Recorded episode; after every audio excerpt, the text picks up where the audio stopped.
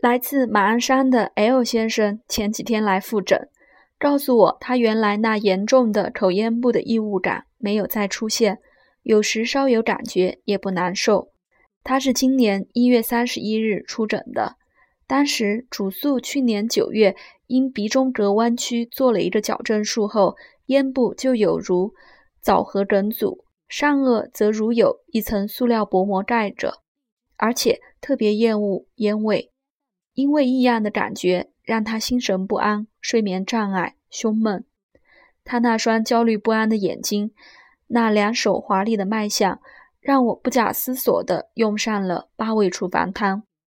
姜半夏十二克，厚朴十二克，茯苓十二克，苏梗十二克，止咳十二克，栀子十二克，黄芩六克，连翘二十克，水煎服。每日一剂，服三天，停三天，连续服用一个月。一个半月后复诊，咽部的异物感已经消失，上颚部异物感的范围也明显缩小，胸也不闷了。这次是三诊，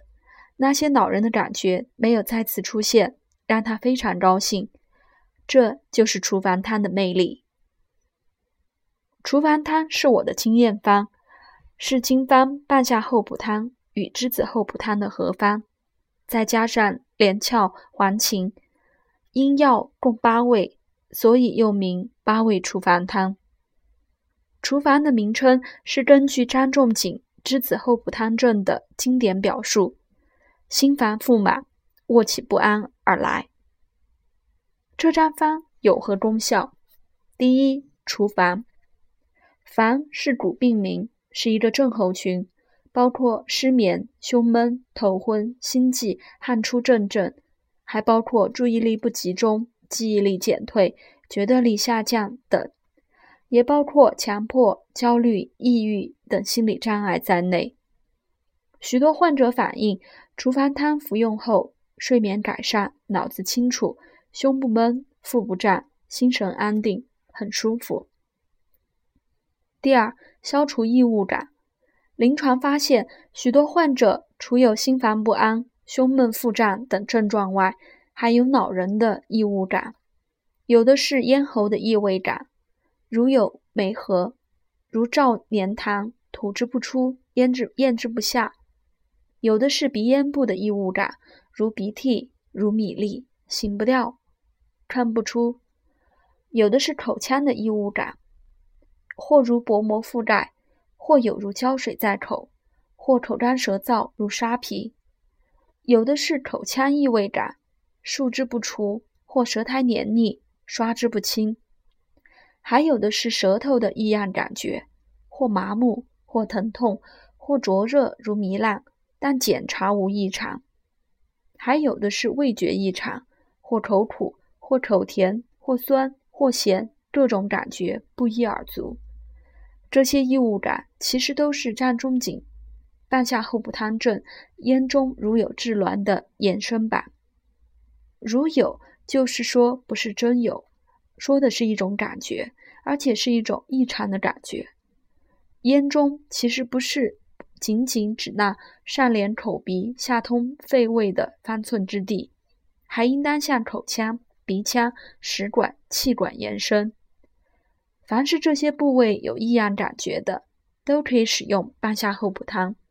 当然也可以使用厨房汤。第三，除腹胀，栀子厚朴汤可以治疗腹胀多气如鼓者，也可以治疗便秘者；半夏厚朴汤可以治疗腹胀、食欲不振、恶心呕吐者。据我观察，凡舌苔腻而舌尖红点者，或胸闷腹胀。而剑突压痛者，或咽喉不适而充血者，用厨房汤最有效果。现在厨房汤使用的机会非常之多，或是由于 GDP 的高速增长，或是工作生活的节奏越来越快，或是人们对未来的期望值越来越高，于是许多人，特别是中青年人，不同程度的出现了抑郁或焦虑的心境。并伴随许多的躯体症状和异常的感觉，让他们陷入了深深的痛苦之中。